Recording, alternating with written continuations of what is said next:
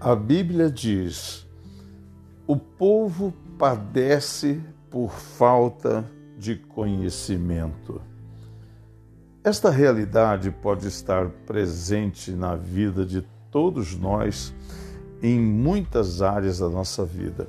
A falta de conhecimento, principalmente de Deus, tem levado as pessoas a uma vida de desespero e sofrimento.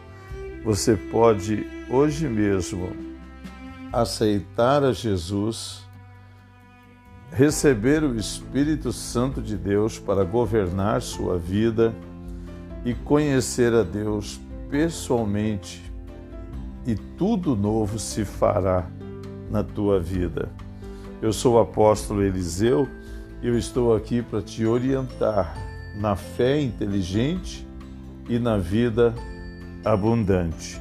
Até já.